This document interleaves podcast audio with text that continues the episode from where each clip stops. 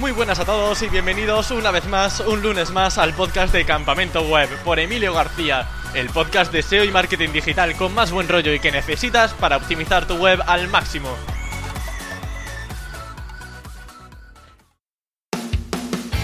Las moléculas, digo, el SEO, no es más que una rama del marketing digital. Esto seguramente no suponga ninguna sorpresa.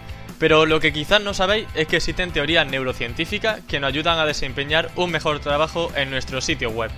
Y de eso vamos a hablar hoy con el invitado, de qué es el CRO, el neuromarketing, la neurociencia, al fin y al cabo conceptos muy relacionados con cómo trabaja nuestro cerebro y cómo percibe las cosas, y cómo no, con algunos consejos para saber cómo aprovecharla a nuestro favor y así ofrecerle al usuario la mejor experiencia que pueda imaginar. Para ello contamos con la visita de Natsir Turrado, un consultor SEO freelance que ha trabajado con muchas pero que muchas marcas reputadas y que además lo avala un montón de comentarios positivos sobre su trabajo como consultor SEO.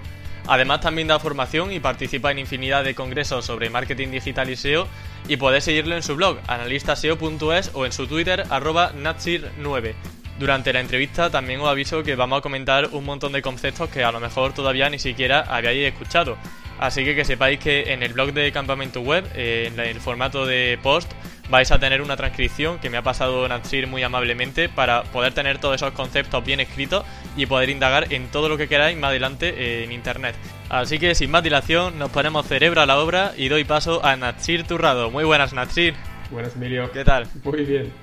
Bueno, Natsir, eh, un placer tenerte aquí, como ya he comentado. Tienes un perfil que realmente me apasiona, el tema de la neurociencia aplicado también a temas de posicionamiento web. Así que espero poder sacarte el máximo partido en ambos aspectos, a ver qué podemos sacar eh, en claro sobre estos eh, temas. Y bueno, para comenzar, yo creo que la pregunta es bastante obvia. ¿Qué es el CRO y qué es el neuromarketing? Buah, pues eh, me gusta que me hagas esta pregunta porque la verdad el, el, CRO se ha, lleva un tiempo, además lo comenté en mi blog, lleva un tiempo percudiéndose, ¿no? El que se llame CRO ha hecho un poco que nos olvidemos del objetivo final de lo que estamos haciendo. Ha hecho que nos digamos que nos desvía la atención, ¿no? Porque CRO al final va de eh, optimizar el ratio de conversión. Y al final el CRO no solamente es hacer eso, sino el, el CRO es mejorar los objetivos de negocio y para eso no hay no hace falta digamos que optimizar los ratios de conversión eh, de hecho en ocasiones puede ocurrir que te pase lo contrario que optimices para la conversión y te olvides de, otras métricas que realmente te están afectando en el negocio ¿no? y eh, podríamos resumir el CRO como mm, hacer uso de digamos del método científico vale para mejorar estos objetivos de negocio o sea al final es eh, hacer cambios en una web pero basados en un análisis previo, no testear o probar cosas porque los he leído por ahí o porque alguien me ha dicho no sé qué. Y eh, esos cambios, ¿vale? Hay que testearlos con usuarios. Ya hay diferentes formas de testear, no todo tiene por qué ser un test A-B. De hecho, no todo el mundo puede hacer un test A-B para por final mejorar estos objetivos, ¿no? Entonces el CRO al final va sobre todo se centra en la, parte esta de, eh, research, ¿no? Porque al final no podemos mejorar los objetivos de negocio si no eh, conocemos los objetivos de las personas, ¿no? Y es este research el, que te los permite encontrar, ¿no? Y este research pues, se puede hacer de, muchas formas, pues eh, yo qué sé, pues mediante eh, focus group, desde usuarios, eh, entrevistas o encuestas estas que salen inside, ¿no? Como los interruptos que se llaman, o mediante car sorting, etnografía. esto es así más de forma, digamos, cualitativa, pero luego también está más la parte cuantitativa mediante lo que se llama el, el click stream analysis, ¿no? Que es como lo bautizó eh, ¿no? que es eh, toda esta parte de Analytics, Seedmaps, análisis de forms, eh, búsquedas internas. Y luego, ya para acabar con la otra parte de la pregunta, que era de qué era el neuromarketing, ¿no? Es otra, al final no deja de ser otra forma de, de research, ¿vale? El neuromarketing, al final el, neuromarketing es entender cómo y de qué forma, ¿no? Pues reaccionamos las personas ante, ante acciones de marketing, podríamos decirlo, ¿no? El, problema es que a día de hoy, pues preguntamos eh, al usuario, ¿no? Mediante research o observamos, mediante la cuantitativa, por ejemplo, cómo usa un usuario nuestra app o nuestra web para crear hipótesis de mejora, ¿no? Pero aunque el usuario te diga algo de qué, es lo que quiere o qué es, es, lo que le gusta, aunque podamos llegar a, digamos, a inferir el, porqué real de esas decisiones o acciones, realmente de la forma en la que funciona el cerebro, es imposible eh, explicar con exactitud y precisión qué es lo que tú has sentido, digamos, después de un estímulo. Es decir, tú puedes llegar a mentir o puedes llegar a hacer, o no es no mentir, sino tú intentar explicar algo que ni siquiera entiendes, ¿no? Entonces la idea es llegar a ese nivel inconsciente. Así que digamos que el neuromarketing es, es un área que, se, que del CRO puede hacer bastante uso. Hmm.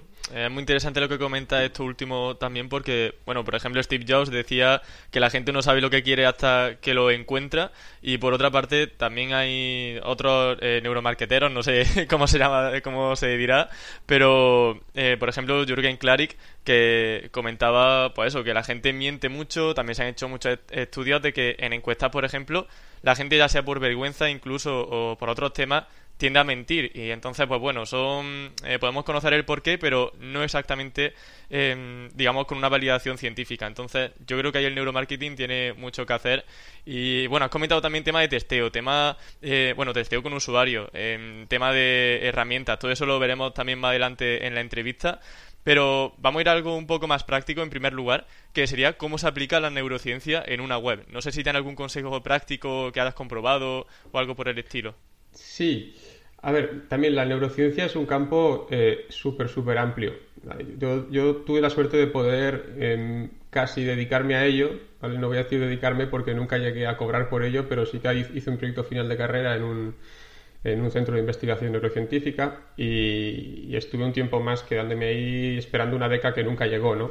Y al final cuando conseguí, bueno, al final sí que llegó la beca, pero hubo un recorte en, en I D y nunca acabé de ejercer. ¿Vale? Con lo mm. cual, eh, digamos que es un campo, el campo lo conozco muy brevemente, lo que pasa que es un hobby mío y, pues me gusta curiosear, ¿no? Mm. Digamos que es un campo muy amplio la neurociencia, pero para el mundo de web, digamos, hay áreas de la neurociencia que nos interesan bastante que son sobre todo las eh, relativas a lo que son la percepción, la memoria, podría ser también eh, el aprendizaje y un punto que me gusta bastante también es el de la cognición y el del proceso de toma de decisiones. ¿Vale? Al final todo esto está íntimamente ligado en cómo eh, usamos eh, una web. Sí. Y entonces al final la neurociencia pues también va de la mano y hace uso de, la psicología y la economía conductual. ¿Vale? Y son otros puntos que me gustan bastante eh, investigar sobre ellos. Digamos, yo no me dedico a esto, eh, pero sí que me gusta pues leer todo el research existente, ¿no? Sí. e, intentar aplicarlo. Me pasa como en el SEO, ¿no? Claro, leyendo también patentes, ¿no? que comentaba que se pasaba las tardes. Eso es. Entonces, aparte pues, de, estudios de comportamiento, ¿no? Pues digamos que la neurociencia se hace uso de lo que son electroencefalogramas, eh, resonancias magnéticas funcionales, eh, por ejemplo, eye trackings como el, el TOBI, eh, y luego también miran cosas como el ritmo cardíaco o eh, la respuesta galvánica de la piel, es decir, la sudoración, ¿no? Sí. Y ya como digo, yo no, yo no me encargo de hacer este tipo de estudios, eh, lo que sí hago es leer todo esto, ¿no? Y tanto el que esté dedicado, digamos, al mundo web como al que no. También, también me mola y en, el caso de que no sea dedicado al mundo web intento, intento sacarle una aplicación en el, en el mundo web, ¿no? Pero bueno, la neurociencia al final ha descubierto muchísimas cosas que, aplicamos en, nuestro día a día, en nuestro trabajo. Por ejemplo, y además os sonará a todos, eh, el uso de los F-patterns o los, patrones estos F de lectura, ¿no? Sí. Es decir, al final sabemos, ¿no? El triángulo de oro que se le llama. Pues es una cosa que se, detectó con estudios de tracking, por ejemplo, y es una cosa que hacemos uso en nuestro día a día. Eh, todo lo que son las, guías visuales, eh, los visual clues que se llaman, que son cosas que también descubrieron los, los trackings. Es decir, cómo guiar a una persona hacia la acción. son cosas que funcionan. ¿Y cómo se guía? Eh, pues mediante, por ejemplo, mediante el diseño, tú puedes hacer que un usuario haga, haga scroll, para que lea digamos, la oferta, si es compleja, hace falta que el usuario llegue hasta el final de la página y le puedes incitar mediante, por ejemplo, contando, por ejemplo, la pantalla eh, con algún, algún tipo de, flecha, pero no una flecha como tal, si ya me entiendes, algún tipo de, flechita que baje hacia abajo, que haga ver que queda más contenido debajo, o poniendo personas mirando hacia, hacia un botón, por ejemplo, o señalando hacia un botón, al final las personas miramos lo que miran otras personas, ¿no? Sí. Luego también la neurociencia lo que ha descubierto es la, la potencia de la emoción y de las historias a la hora de, vender y sobre todo de, crear recuerdo, ¿no? Digamos que las campañas emocionales tienen el, doble de, eficacia eh, en cuanto a recuerdo. Hmm. Y, en cuanto... ¿Y qué más cosas? Sí, no, no. Te iba a preguntar si en cuanto a lectura recuerda alguna que te, haya, eh, que te haya llamado la atención, que tenga también un, a lo mejor un caso real de alguna empresa que aplicó alguna acción. Eh, bueno, por ejemplo, podéis entrar en, en en la nueva web de Eroski, la corporativa, y, podéis ver cómo eh, se, ha, se, ha, entrecortado un poco la, eh, digamos, tú cuando entras no ves únicamente el banner, sino que podéis ver que, queda más contenido para hacer scroll. ¿Vale? Digamos, se entrecorta lo que son los, los, folletos en este caso para que no te dé de pie a que es, únicamente son folletos lo que está viendo el usuario. Eh, hace, no hace mucho leí que, que el 70% de la gente eh, no hace scroll cuando entra a un portal. Ostras, pues es una cosa a tener en cuenta y hacer uso de este tipo de, de guías visuales eh, pues ayuda bastante, ¿no? Sí, y bueno, ¿alguna vez ha hecho alguna prueba fallida, por ejemplo, pues creyendo que aumentarían los ingresos, el número de clics haciendo X cosas y finalmente pues no tuvo el efecto que se deseaba? Sí, a ver, pero de entrada equivocarse es muy común, ¿vale? Ya, ya. Eh, de hecho, aún haciendo el, mejor eh, research del mundo, ¿vale? se, mm. más se calculó en un estudio que el, el porcentaje de éxito de los test eh, con el mejor research del mundo, es decir, con una hipótesis sólida, está en, aproximadamente el 80% de éxito, ¿vale? El problema es que si no haces research y te basas en lo que lees por ahí, también sacaron el porcentaje y era que el porcentaje de éxito era el del 10%. bueno, vaya diferencia. y aunque, aunque te equivoques, es, importante saber que no, tenemos muchas opciones para equivocarnos, teniendo en cuenta el tiempo que puede llegar a estar un test en live y la cantidad de test que podemos hacer al año, que realmente son muy pocos, ¿no? Sí, que es cierto que cada vez me equivoco menos, eso sí que es cierto, pero eh, no creo que nunca deje de equivocarme. También te digo que no es malo equivocarse. Ya, hombre, de eso siempre se aprende. Evidentemente, de muchos errores se aprenden cosas y, en el mundo del test, eh, cuando te equivocas con una hipótesis, eh, normalmente descubres una nueva y se te abre un nuevo mundo de posibilidades, ¿vale? Para testear. Y, pero aquí la, clave está en que, aun, sabiendo que te puedes equivocar o equivocándote, sabiendo que esto puede ocurrir, pues no hagas perder pasta al cliente, ¿no? Entonces, para esto hay que saber testear. Es decir, según eh, tu página afectada y el, tamaño del cambio que quieres conseguir, eh, pues mm. tienes, que, tienes que ajustar al final a, qué público, qué porcentaje de público vas a lanzar el test, ¿vale? Si tienes eh, mucho tráfico, eh, puedes llegar a, bajar la muestra y, testear contra un porcentaje pequeño de tráfico, ¿no? También mm. puedes, digamos, salvarte o protegerte las espaldas, pues testeando contra únicamente usuarios nuevos que son los que no se, no se van a ver más afectados por, por estos nuevos cambios, ¿no? Eh, de hecho, muchos de los problemas que hay pues, cuando se hace un cambio bestia es la, el, usuario recurrente es el que se queja y el que acaba abandonando, ¿no? Eh, hay casos muy muy bestias. Eh, no sé si recuerdas Dick, bueno, Dick, que, que, sigue existiendo, es como un Reddit o un Meneam español, digamos que el, original. Perdió un 40% de usuarios haciendo un, un, rediseño. ¿vale? Bueno, el último caso más conocido fue el de, el Snapchat, eh, que hizo un rediseño y hubieron millones y millones de firmas en contra, hmm. hasta el punto que, sus acciones, eh, digamos, que, que, fueron, que, repercutió ahí, ¿no? Entonces, al final volvieron al diseño anterior y ahora por fin han hecho una fase alfa que han testeado, ahora únicamente para usuarios Android. Digamos que han aprendido de, esa liada y esa cagada, ¿no? Y sobre las cagadas que, yo he hecho, que, recuerde, eh, sobre todo, son, son por problemas eh, al principio, eh, también te digo, en la implementación. Es decir, la, que, la que recuerdo más es la primera, que es la que nunca se olvida. ya, claro, te marca, ¿no? hombre, porque fue una aliada bastante, bastante interesante. Que fue que, me bueno, decidí eliminar un campo de, un formulario porque no, no era necesario. el problema es que ese campo era obligatorio. ¿Qué ocurre? Que ese formulario eh, no validaba. claro, si te cargas ese campo ya no podías enviar nada. Bueno, me di cuenta ah. rápido, ¿no? También. Luego otra aliada que me acuerdo em, que hice fue em, eh, cambiar un, un div en, una ficha de producto. Eh, y ese, ese div, ¿vale? Tenía un ID que lo compartía con otro elemento de la home, ¿no? Eh, ¿Qué ocurre? Al hacer el test, ese cambio que haces una ficha eh, también se está haciendo en, en, la home, cuando, si no tiene ni pies ni cabeza, ¿no? Eso, ese, cambio que he hecho. También me, me, di cuenta rápido, también por suerte, pero desde entonces ya digo que por norma eh, no meto mano en la implementación y es una norma que me, me, autoimpuesto y luego también por el, tipo de cliente al que me dedico y que bueno que ha ido evolucionando con el tiempo ya evidentemente no te dejan tocar la implementación ya, claro, tienen ahí su departamento, ¿no? Para implementarlo. Eh, imagínate una gran cuenta, no te van a dejar meter ni tocar el Google Tag Manager, es imposible, o sea, sería una locura. Entonces lo, que, lo que hago es eso, pues formar al equipo de desarrollo en la herramienta para que ellos eh, monten el test y lo validemos evidentemente en, producción antes de salir a Pro. Vale, genial. Y bueno, Natsir también diste una charla sobre neuromarketing en el evento Congreso Web de 2014, hace ya unos cuantos años. Eh, y dijiste hace poco por Twitter también que ha experimentado muchas más cosas en lo referente al neuromarketing. Así que me gustaría saber qué ha aprendido estos años en este ámbito. Pues bueno, esa charla estaba eh, era solo de, estrategias de precio, es decir, era solamente enfocada a cosas que podíamos hacer con el pricing para, digamos, para cambiar el, contexto, ¿no? De cómo optimizar decisiones, ¿no? Que al final esto es el, el CRO, es, es optimizar decisiones.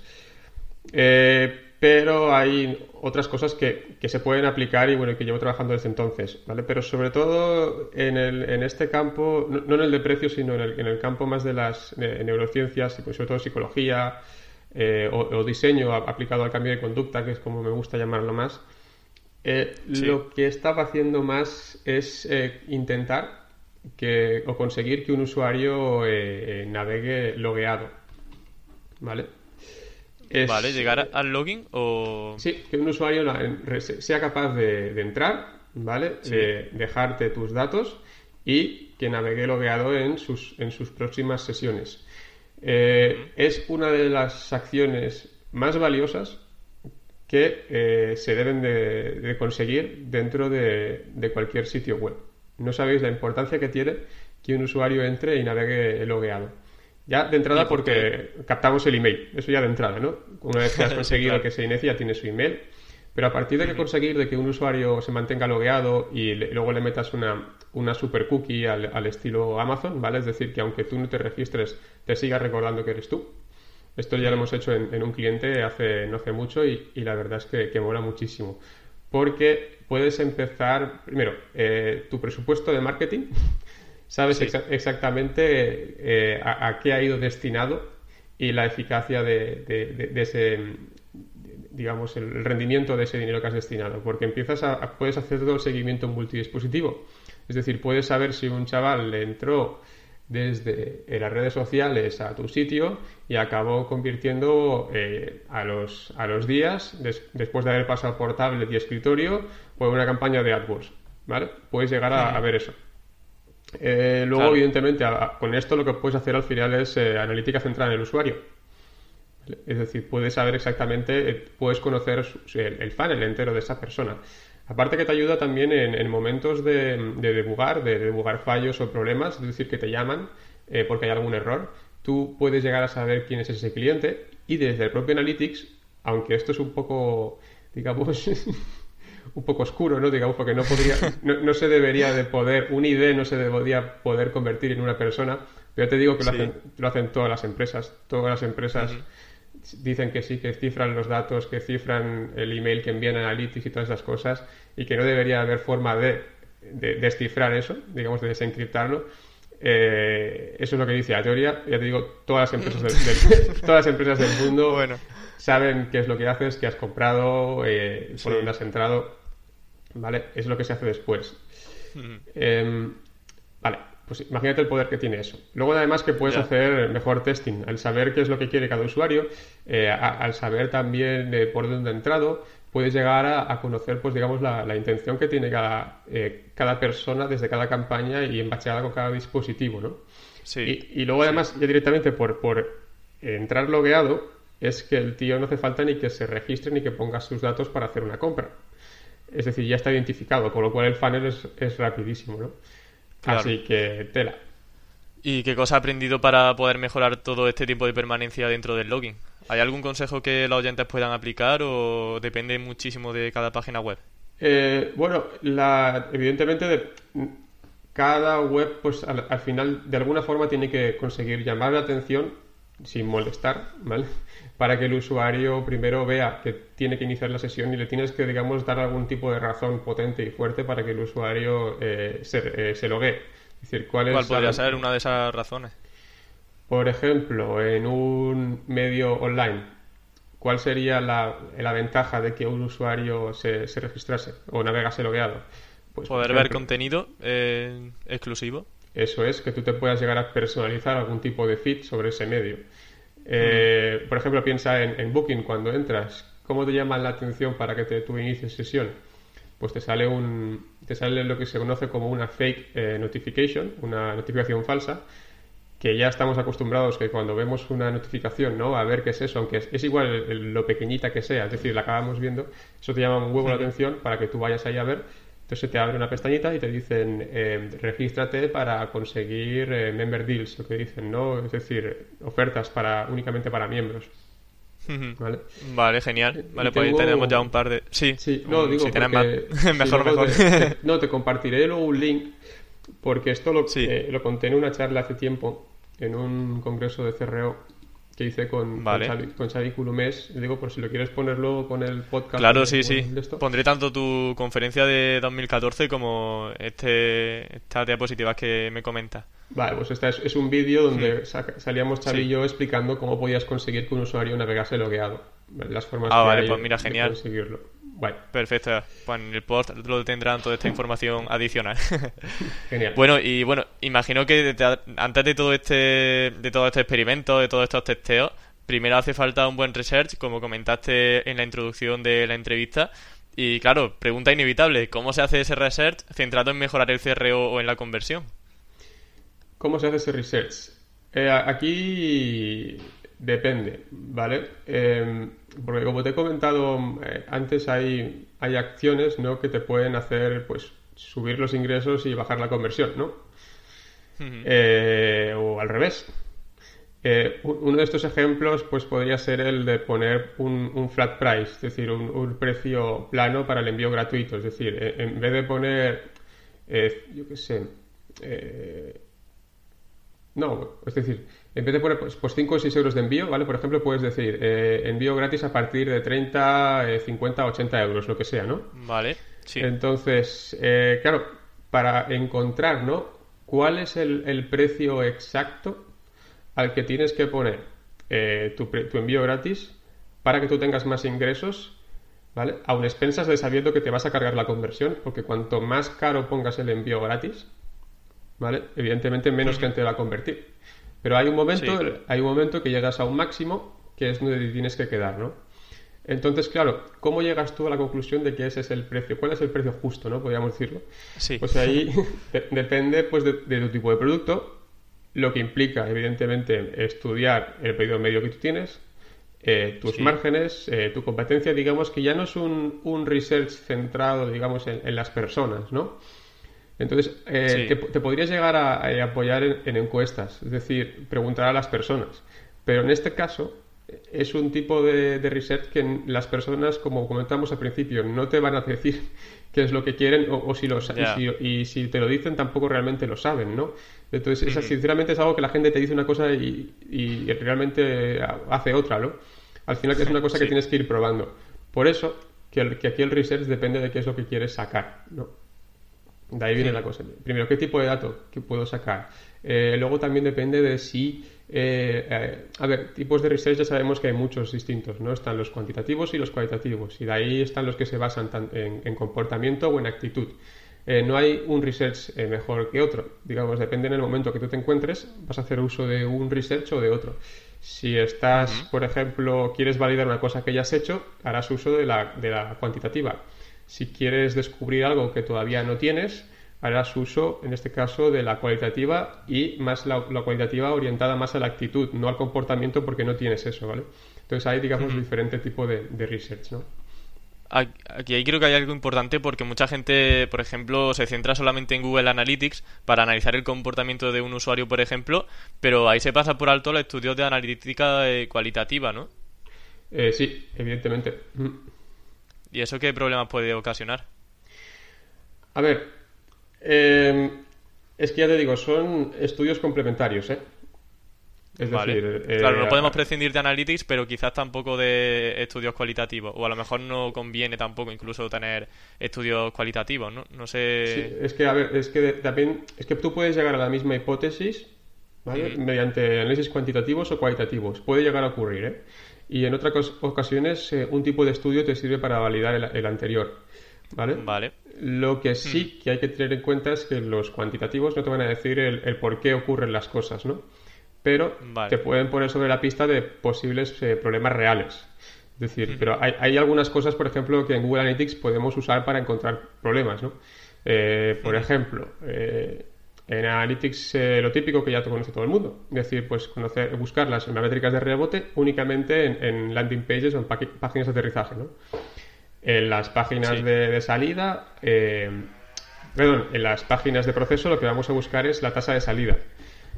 Sería la, métrica a mirar para ver si posibles páginas candidatas al, al, problemilla, ¿no?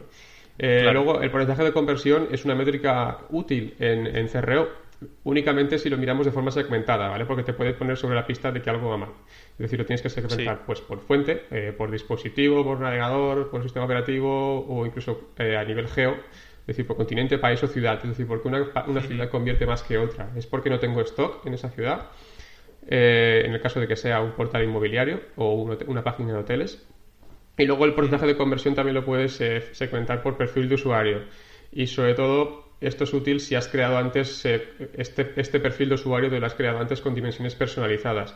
Y para ello es, muy útil, evidentemente, que el usuario navegue logueado, porque ya sabes quién es y, toda la información sobre ese usuario, ¿no? claro. Vale, y luego hay una cosa que se usa muy poquito, también que son las agrupaciones de contenido. En Analytics eh, te pueden ayudar a entender eh, mejor todo lo que es el funnel.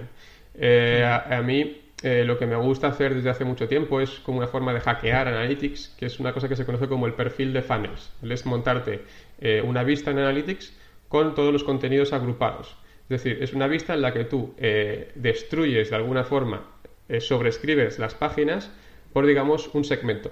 Como igual que hacemos con los logs, de segmentar los logs es exactamente lo mismo. Te creas un perfil, en el único verías en Analytics son segmentos. No verías la ficha de tal producto, sino que verías fichas de producto. Y ahí verías todo. Entonces, una vez hecho eso, y al cabo de un tiempo, porque evidentemente una vista nueva no es eh, retroactiva, ya podrías ver todos los flujos que se producen en la web en el estudio, bueno, en el informe este que se llama User Flow de Analytics. Entonces tendrás un funnel entero, mega visual, por dónde entra la gente, por dónde sale, además le puedes cambiar las métricas, las dimensiones y de un vistazo puedes llegar a comparar eh, pues los flujos de mobile versus de escritorio y puedes llegar a ver dónde están los problemas. Es una forma de ver un funnel de toda tu web cambiando dimensiones. Es una cosa que está bastante, bastante chula. Vale, el funnel flow en español imagino que sería eh, el comportamiento del usuario, el flujo del usuario que creo que se llama así la sección en Analytics. No lo sé, porque lo, miro en inglés. Eh, es, creo vale, bueno, yo creo que sí, estoy casi seguro de que, de que ese, para, por si alguien tiene el Analytics en español, que lo pueda ver ahí también. Vale. Y para continuar en esta en, este tema de la herramienta, ¿podrían mencionar alguna más que nos pueda em, eh, permitir medir la eficacia de los testeos, por ejemplo, hacia usuarios? Porque claro, está muy bien saber qué debemos hacer, está muy bien saber en qué consiste la neurociencia y todo esto, pero ¿cómo podemos validar o no si realmente están funcionando eh, la hipótesis o los cambios que hayamos hecho en la página web? Eh, pues al final, bueno, la, eficacia de las pruebas te la dicen los resultados obtenidos, ¿no? Después de haber hecho los cambios, ¿no? Y esto se puede hacer o de forma secuencial, es, decir, en plan, hago el cambio, mido y saco una conclusión, ¿vale? Me meto una anotación en Analytics. O también puedes hacer uso de un test que te ayude a demostrarlo, ¿no? Evidentemente esto si tienes la suerte de poder hacer un test, porque ya te digo que la mayoría de webs no pueden hacer test por la falta de muestra hace falta mucho tráfico y muchas conversiones para que un, sobre todo en e-commerce, para que un test se haga significativo, a menos que no te quieras morir esperando los resultados de un test, ¿no? Eh, hay, hay tests rápidos para páginas donde se hacen campañas, por ejemplo, donde la acción es un clic, que esto es mucho más sencillo que una venta, que ahí sí que el, el A-B testing puede llegarte a funcionar, pero ya te digo, con paciencia. Entonces yo para hacer testing hace años usaba eh, Optimizer, eh, que se llama Google Website Optimizer. Era una herramienta que nos encantaba a todos hasta que se, integró con Content Experiments, bueno, con Google Analytics. Y ahí ya la, dejamos de usar casi todos por la forma en la que Google hacía los experimentos, ¿vale? Bueno, ahora Google ha sacado Google, Optimize, ¿no? es su nueva forma de, para, para hacer, pero digo, no la ha usado. Vale. Eh, pero cuando haces... A ver, ¿por qué la dejamos de usar? ¿no? Porque cuando haces testing, eh, debes de conocer el algoritmo que está usando la herramienta. Porque la, son algoritmos bayesianos, que son algoritmos que van muy bien para entornos controlados, entornos eh, de laboratorio, que son los para que se usan este tipo de algoritmos, en los que puedes controlar todas las variables, ¿vale? ¿Qué ocurre? Que estos algoritmos son muy caros y muy costosos. Entonces las empresas que te venden herramientas de testing usan atajos para ahorrarse pasta. Entonces se buscan formas de darte un ganador, ¿vale? Pero ahorrándose toda la muestra. Eh, y esto que eh, en un entorno controlado, como te digo, en un laboratorio, pues tiene sentido, pero en el mundo web no. Entonces lo que hice, eh, lo que hice fue pirarme a otra tool, que era en este caso Optimizely. Y en Optimizely sí que podría tener el control de este, de este threshold, ¿no? Optimizely la dejé de usar también porque se les ha ido la olla con los precios y de la forma en la que se tratan. Sí.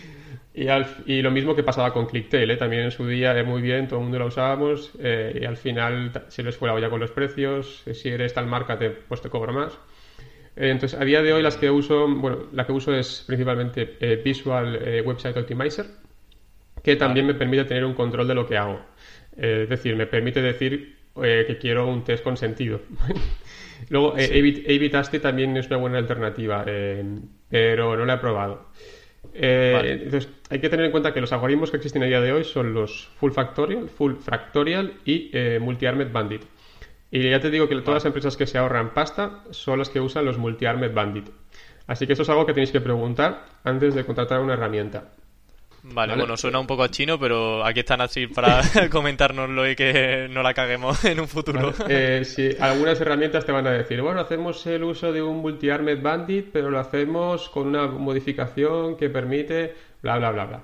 Eh, eso me lo creo. que a lo mejor funciona bien, pero yo prefiero tener el control de lo que está ocurriendo. Es decir, enviar equitativamente tráfico a las dos versiones y que no decida porque lo que hace los multi-armed bandit es que te envían tráfico a la versión que cree que va ganando. Es decir, le envían más tráfico. Esto puede, lo, ah. que puede ocurrir es que deje el resto de versiones sin tráfico o conversiones. Con lo cual, al final, esa, versión. No tiene sentido. Claro, ya, ya contamos con poca significancia en algunos casos para que te la destrocen entera, ¿no? ya, claro, claro. Luego también... Vale, pum. Sí. Ah, no, decía que sí. Eh, otra cosa que, ya que estamos con las herramientas y cosas que hay que tener en cuenta, ¿no? O preguntar. Otra cosa que yo suelo preguntar siempre es el efecto, eh, que si tienen un efecto blink o, flickering y detenerlo de cuánto tiempo es. Esto es que es, digamos que durante unos milisegundos te muestra la versión de control. Lo cual molesta. Es decir, tú entras a una página y antes de que te cambien a la versión alternativa te muestran cómo era antes, durante unos milisegundos, ¿no? Y esto puede llegar a afectar la experiencia de usuario y evidentemente afectar los resultados del test, ¿no? Entonces, sí que es cierto que casi todas las herramientas hoy tienen un efecto blink bastante bajo. También depende de cómo tú hayas implementado la tool. Si, haces uso de GTM, eh, lo bien que esté implementado el GTM, que GTM no esté bloqueando o te esté lanzando, digamos, el script del testing eh, por debajo de otros scripts que hay, ¿vale? Hay que tener en cuenta ese tipo de cosas, ¿vale? Mm, vale. Y bueno, también quería ya entrando un poco más en el tema del SEO, porque creo que de, neurociencia, de neuromarketing ya hemos hablado bastante. Mm, el tema de estructura, el tema de usabilidad, que va también un poco de la mano con todo esto del tema del comportamiento del usuario. Y eh, comentaste por Twitter en una respuesta al podcast de la máquina del SEO de Cluster que es interesante estructurar la página por interés. Eh, bueno, con una pirámide invertida comentada. No sé si podrías poner algún ejemplo de en qué consistiría este tipo de estructura. Bueno, la, pirámide invertida es lo que todos los periodistas conocerán. Es, una técnica que se usa en periodismo para a la hora de eh, priorizar la información que se presenta en la página, a la hora de explicar una noticia, ¿no? Sí. Es, es, es una estructura que podemos utilizar en el caso de, otro tipo de, eh, webs, lo que se suele hacer o hago es, eh, digamos, em, preguntar a las personas, por ejemplo, a la hora de un e-commerce, decir, cuáles son las, eh, la información que te hace falta para adquirir tal producto. ¿Vale? Para ti, ¿qué es lo principal? Pues para mí lo principal es eh, este concepto, o esta otra cosa, o que tenga esta otra cosa, ¿no? O el precio, o la localización, o la batería, ¿vale? Es igual, vamos, cosas random, ¿no? Pero para que me entiendas. Entonces, todo esto lo, lo, eh, preguntas a mucha gente y al final siempre hay una cosa que se repite más que las otras, ¿no? Entonces, al final, tu página la estructuras de lo que más se repite a lo que menos se repite.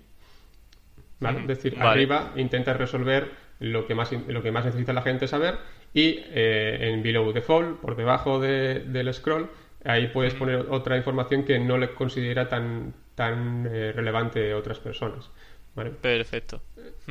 Eh, el tema de, bueno, la pirámide invertida para periodistas sería simplemente para pues, empezar con lo más importante y luego ir desgranando poco a poco la información en un artículo.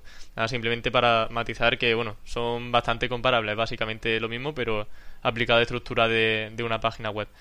Y me interesa, como te comentaba, el tema de usabilidad y navegación y bueno, una de las recomendaciones que siempre comenta, que he visto que han mencionado en Twitter, también en alguna conferencia, es mm, crear un sistema de navegación que no sea confuso. Y entonces mi pregunta es, ¿hay que olvidarse a veces de las keywords para crear secciones? ¿Hay algo, a lo mejor el usuario quiere encontrar algo y no es exactamente una keyword? Mola, mola, mola pregunta. porque bien, me alegro. sí, sí, porque es un, es un debate también eh, interesante y que yo he tenido muchas veces también. Em, al construir una navegación, eh, la gente se suele olvidar de los modelos mentales. Es decir, eh, cada persona, cuando lee, por ejemplo, un elemento de, de un menú, eh, él puede llegar a entender que detrás de, esa palabra que tú le has puesto, pues él se hace un modelo mental, ¿vale? Igual viene con, tiene uno de serie ya preestablecido, tenemos una tarjetita de, que nos hace ser como somos, ¿no?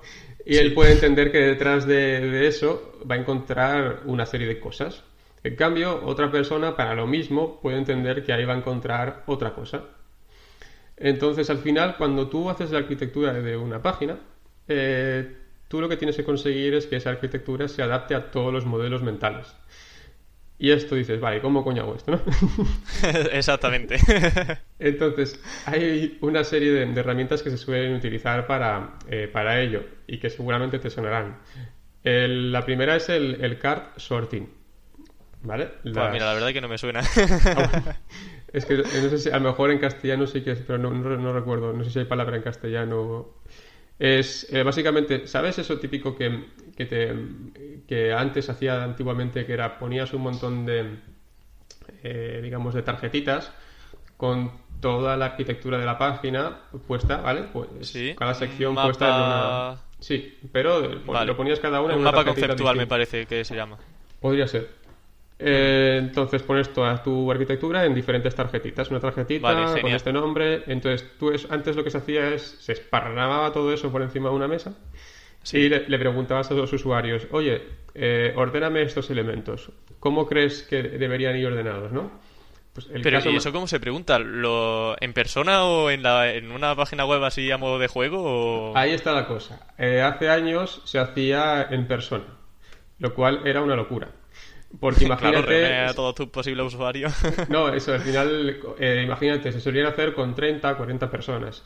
Imagínate, cada persona al final ordena eso de una forma distinta. Pues él eh, considero que todo este bloque de información tiene que ir en este montoncito que lo voy a llamar eh, ropa de mujer, por ejemplo, ¿vale? Sí. Claro, otra persona puede identificar que hay otras cosas que no deberían ir ahí. A lo mejor otra persona cree que los, eh, que los eh, zapatos no tienen que ir en ropa de mujer, tiene que ir en accesorios, que es una sección que tiene que ir aparte. Claro, ordenar eso en, persona era, era, un follón y era un trabajo de horas, ¿no? Entonces, ahora esto se hace muy fácilmente con herramientas online desde hace ya unos años. Yo la que suelo utilizar es eh, Usability Hub, que, que, tiene su propia herramienta para hacer car sorting, ¿no? Entonces, eh, hay dos tipos de car sorting. Está el car sorting abierto y el car sorting cerrado. El abierto es en el que los usuarios deciden cuál es la categorización principal, el nombre, ¿vale? Son los que ponen el nombre a la categorización de arriba, la primera. Entonces, al final tú te quedas con, intentas eh, usar el nombre que más repite la mayoría de personas, ¿ok? Luego lo que haces es validar el car sorting abierto con un car sorting cerrado. Es decir, la, la carpetita que más ha repetido arriba es la que va a ser, digamos que digamos, la arquitectura principal ya está definida y a otro grupo de personas lo que tiene que hacer es añadir el resto de tarjetas sobre esa categorización principal para ver si los usuarios eh, principales anteriores habían hecho habían, habían hecho eso bien, ¿vale? Vale, sería como subcategorizar, si no me equivoco. Eh, en este caso, no, lo que es validar la arquitectura que ellos habían propuesto antes. En este caso, la, categoría principal ya está definida, es decir, ropa, de mujer ya está, ya existe esa categoría, entonces la, dejas, la dejas en la mesa, en la parte de arriba de la mesa, y los usuarios únicamente tienen que ordenar según lo que tú ya les, has propuesto. En el test anterior, lo que las personas no tenían la categorización principal, ellos tenían que ponerle el nombre, ¿vale? Es la única diferencia. Ah, vale, de acuerdo, perfecto. Luego, esto se complica un, poquito más y lo que se suele hacer es eh, un tree test. ¿Vale? Tree test o test del árbol. Es, eh, también en Usability Hub se puede hacer. Y lo que te testea un tree test es la interacción de esa arquitectura. Aquí lo que se hace es, se hacen preguntas a los usuarios, digamos que toda la arquitectura está ya definida, sí. sin diseño, ¿vale? Y lo que le preguntas al usuario, imagínate que tienes que hacer esto en esta web, ¿cómo lo harías? Y el usuario, pues, está dentro de un menú ficticio, digamos, intentando buscar eso que tú le has dicho. Así lo que haces es optimizar una arquitectura para todos los modelos mentales. ¿no? Ah. Entonces, esta arquitectura, eh, digamos, la idea es que SEO, la, porque una de las de los SEO somos los que más sabemos o de lo que más sabemos las necesidades de los usuarios a través del keyword research. Entonces te juntas con la gente de negocio, los comerciales, eh, que son los que suelen categorizar eh, las, secciones dentro de un sitio. Eh, marketing, con la gente de UX, ¿vale? Con, entre, ya con todo esto se construye, eh, se hacen estos test, ¿vale? Digamos que se llega a esa, a esa, a esa decisión. Eh, y así, al final, te, te, aseguras ¿no? que esa arquitectura se adapta a todos los modelos mentales. Entonces, claro, ¿esto qué hace? Que en ocasiones esto te obliga a sacrificar alguna keyword. Claro, porque no siempre lo que la gente te dijo, no que le resultaba intuitivo, no era una palabra clave. Eso es. Eso es. ¿Y qué solución se puede dar en ese caso? Eh, bueno, los SEOs conocemos la regla del primer enlace, ¿no? Hmm. Bueno, mira, te eh, quería preguntar sobre eso también. ¿Tú has validado que existe la, regla del primer enlace? Sí, bueno, de hasta ahora que yo sepa no ha cambiado. Estaría bien volverlo, volverlo a replicar. Hmm. Pero en principio sí que existe. ¿Vale? Evidentemente Google, a ver, no es tonto y no tienes que, ponerle eh, todos los links de un sitio eh, con el mismo nombre para que sepa que esa sección va a ese sitio, ¿no? Digamos que es bastante más listo. Basta con que un link externo diga, ¿vale? Con el ancho que le pasas desde un link externo diga que esa sección va sobre eso para que entienda que también puede ir sobre eso. ¿sí? Ahí digamos como mucho, eh, podríamos llamar mito en esto, ¿no? Que hay que siempre poner la keyword y esa obsesión, ¿no? Pero eh, lo que se suele hacer es, eh, con la regla del primer enlace, es, pues bueno, si, si, si, crees en ella, y también si, ojo, porque tampoco, hay, tampoco es para liarla, porque la puedes llegar a liar, eh, porque la idea es intentar poner un enlace en una, en una zona superior al menú, ¿no? Ejemplo. Ah. ¿Cómo ¿Qué es lo que se suele hacer? Porque esto se, suele, se hace a día de hoy, ¿eh? Y, yo lo hago. Por ejemplo, en un medio de información, Sí. Si te fijas en los medios, en la parte de arriba de todos los medios tienen una zona que es temas del día, son unos links que tienen ahí arriba. Claro, van por encima de la arquitectura. Sí. Entonces, eh, en la vanguardia me parece que lo usaban también, en Fórmula TV me parece que también lo he visto en alguna ocasión. Eso es. Entonces, esto se llama, este tipo de links se llaman best best. ¿Vale? Vale. Lo, es un, es un, lo que haces es, tú escoges eh, digamos, los temas más demandados, pero escoges el anchor y la noticia a la que tiene que ir enlazada. Digamos que esto es un etiquetado que es de forma manual, ¿vale? Eh, o luego se puede hacer de forma automática eh, con lo que son los, las hot searches, ¿no? O, los, las búsquedas más calientes. Sí, la tendencia, digamos así, ¿no? Eso se puede hacer también de forma matemática, eh, matemática manual. Eh, aquí lo único que tú no controlas el, el anchor, es decir, eh, va, en base a cosas que tú tengas definidas o como tú tengas categorizado esos, esos links. ¿no? Estos se pueden poner, por ejemplo, debajo de un buscador. ¿no? lo más buscado hoy, ¿no? Y además así ahorras un clic a, las, a, las, personas, ¿no? ¿Dónde más se suele hacer? En páginas de viajes, por ejemplo, se suele hacer mucho. si quieres meter más una keyword más completa, eh, por ejemplo, eh, hoteles baratos en, ¿vale? Eh, se suele poner por encima del menú principal, arriba, o al lado del logo, algún sitio. Esto está hecho en varios, en varias, en varios portales. es eh, que pone como nuestros destinos y se abre como una especie de menú principal, ¿vale? Donde Google primeramente ve ese link que tú querías, querías poner, ¿no? Con todos los destinos, pero con, con, el anchor optimizado. Al usuario no le molesta.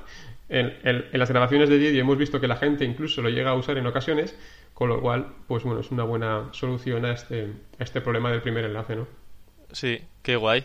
Eh, también lo he visto eso, por ejemplo, en páginas de cupones. Ponen las principales marcas, imagino que serán las que puedan dar mayor beneficio o mayor tráfico. Y bueno, eso también pues le otorga clics a, a esas marcas también. Otorgan al fin y al cabo también mayor facilidad de navegación, que incidimos nuevamente en, la importancia del comportamiento. Eso es, hay y ya para... un balance, no pensar únicamente en SEO, sino si pones un link en una zona tan visible, por lo menos que sea útil, ¿no? Claro, eso es. Que sea el, enlazado interno no solo para Anchors y PageRank, sino también para que sea útil y la gente realmente haga clic en ese enlace. Eso es. Y para finalizar, me gustaría que desmintiese un mito sobre SEO. Uno enfocado a contenido y otro sobre enlaces. O bueno, si tienes varios, pues mejor también. bueno, a, contenido, uno que, que, llevamos muchísimo tiempo viendo, ¿no? Quizá. Que es el del típico X de palabras clave por artículo, ¿no? Sí. Ah, a ver, yo aquí entiendo, ¿no? Que al final cuando tú encargas un artículo, el, periodista o el redactor cobra por palabras, ¿no? Entonces, eso te obliga a decirle a la empresa que contratas para que te haga los contenidos, pues que hazme contenidos de X palabras, ¿no? Pero de ahí a decir que todos los contenidos tienen que ser de esas palabras, es decir, hay, hay tipos, hay tipo de eh, un tipo de información que no hace falta que se explique en 2.000 palabras, ¿sabes? Es decir, que una vez más, o, si lo vas a explicar en dos mil palabras, pirámide de interés. Exactamente, que la gente se va y dice, madre mía, aquí quieto chaco y, se va a otra. Eh, lo, ahora que está muy de moda y, vivimos en un entorno donde la gente cada vez quiere leer menos, ¿no? Y está con lo del te ahorro un clic, ¿no? El, TLDR este que le llaman, o... el, eso está súper de moda ahora, ¿no? E incluso por eso están tan de moda también los, los hilos de Twitter, ¿no? También porque la, gente ya casi no, no, no, busca el post de alguna forma, ¿no? También es cierto que en Twitter pasa otra cosa, bueno, que también es que la gente está ahí todo el día y no está en tu blog todo el día, ¿no? eso es cierto. Por eso es más fácil escribir cuatro chorradas en Twitter que en, que en un artículo porque vas a tener más impacto. O sea, yo hago un hilo y, hostia, y, el otro día vi, me dio por mirar las estadísticas y me cojoné, digo, es que más tráfico que en todo un mes en mi blog. Bueno, más tráfico, más impresiones, ¿no? sí, blogs dentro de Twitter. sí, ostras, no, no, lo digas muy alto. Primero que dejen, editar, que dejen editar los tweets, luego ya que hagan otra cosa. Sí. Sí, eso desde luego. Eh, bueno, de hecho lo de editar los tweets es que hay algo ya recurrente que lo piden todo el rato y no hacen caso, pero bueno, a ver si algún día no hacen caso. ¿Y sobre enlaces tienen algún mito que haya que, eh, bueno, que decir esto está mal? Eh, bueno, pues un poco lo mismo que con, lo, con el contenido, que además que se, últimamente lo estoy leyendo demasiado. Por, Twitter veo por ahí no, no, por gente a la que siga, sino por gente a la que sigo que hace likes a otro, que me encuentro estas cosas, ¿no? Que escucho, que escucho gente decir, ¿no? Pues el, número de, digamos, de, enlaces que tiene que tener un resultado para, eh, para rankear. Es decir, como si hubiera también un número, o como que de esa gente decir, eh, ¿y qué has hecho para posicionar este nicho? ¿Cuántos, eh, qué velocidad de links has seguido? ¿O cuántos por semana? ¿O cuántos por día? Este tipo de cosas me, me, me apasionan. me quedo así en plan... Y te matan a la vez, ¿no? sí, sí, me quedo con ¿Cómo, ¿Cómo, alguien puede llegar a pensar eso? ¿No? Es, es curioso. Y, y, que, y, que, puede llegar a... Eh, o, imitando esa forma de conseguir links, eh, conseguir los mismos resultados, ¿no? Sí. Eh, es curioso, ¿no? No sé. Me resulta curioso. vale, genial. Pues hay dos mitos interesantes sobre SEO. Y bueno, pues Natsir, la entrevista ya acaba aquí. Agradecerte muchísimo que hayas aceptado venir. Además, súper rápido me dijiste, sí, voy. Y vamos, yo contentísimo de que estés hoy en el programa. Que hemos aprendido muchísimo de neurociencia, de comportamiento, que son temas que a mí personalmente me encanta aprender. Y qué mejor que vengas tú aquí a contárnoslo. Así que muchísimas gracias. Nada, gracias a ti por invitarme. Un abrazo, Emilio. Un abrazo, Natsir. Y con estas conclusiones dejamos el podcast de hoy. Espero que os haya gustado mucho. Yo tenía ya muchísimas ganas de traer una nueva entrevista, que llevaba ya unas cuantas semanas con podcast individuales y digo, venga, ya va siendo hora de traer a invitados. Así que espero que os gusten mucho las entrevistas que vienen todavía, que están por venir. Y bueno, también los podcasts individuales cuando haya. Así que nada más por mi parte, espero que os haya gustado mucho y ya sabéis que el próximo lunes nos vemos aquí en Campamento Web con muchas ganas de aprender y muchas cosas que contar. Hasta la próxima.